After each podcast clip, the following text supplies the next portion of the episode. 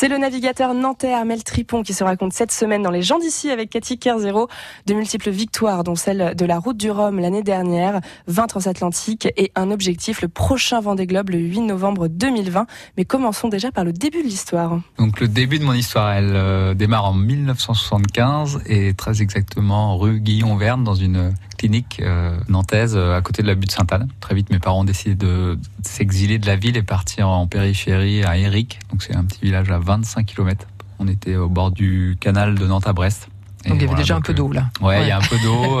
voilà, donc une enfance plutôt dans la nature, mais très très loin de la voile. Très loin de la voile Proche de la mer quand même? On était souvent euh, sur les plages de La Turbale, Piriac, euh, voilà. Et puis c'est vrai que après on a beaucoup voyagé en camping-car avec mes parents, pas mal euh, l'Espagne, la Grèce, donc voilà, assez lié finalement avec la mer. Mais sans mettre les pieds sur un bateau, quoi. Un peu de planche à voile, ou voilà, c'était les années 80, donc il y avait les énormes planches à voile, ouais, voilà. les planches à voile de l'époque, et puis un petit peu d'optimisme sur l'Erdre, mais voilà, juste une approche comme ça. Mais euh, voilà, non, le virus euh, voile est arrivé bien, bien plus tard. En bête Quiberon, c'est ça? Et en bête Quiberon, exactement, au départ du Krusty, sur un muscadet, qui est un petit bateau de 6 mètres 50 euh, en contreplaqué qui avait retapé des copains. Et voilà, ça a été le, la révélation. Certains euh, voilà, ont des révélations euh, religieuses ou mystiques. Et, voilà. et moi, ça a été avec, avec cet univers maritime. Ouais, il n'y avait pas besoin de partir très loin. On était dans Bête Quiberon en route pour Édic, donc une petite île du, du, Morbihan. Et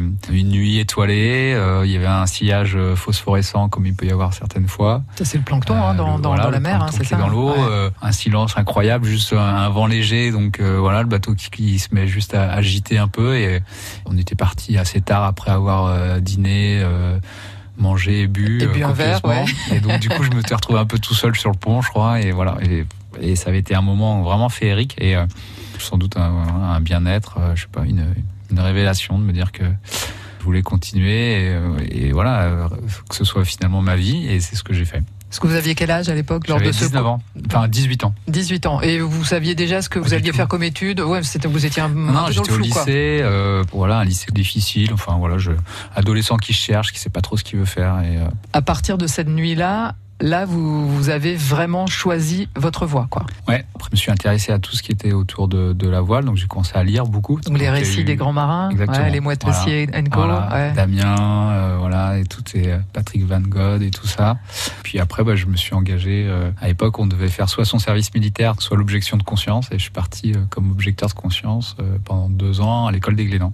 Une école des Glénans, l'école de la mer, l'école de la vie pour Armel Tripon qui va ensuite débuter dans le monde des régates et notamment tenter sa première mini transat en 2001. Si vous voulez plus d'infos sur lui, c'est sur son site armeltripon.com et si vous voulez réécouter les gens d'ici, c'est bien sûr sur le site de francebleu.fr.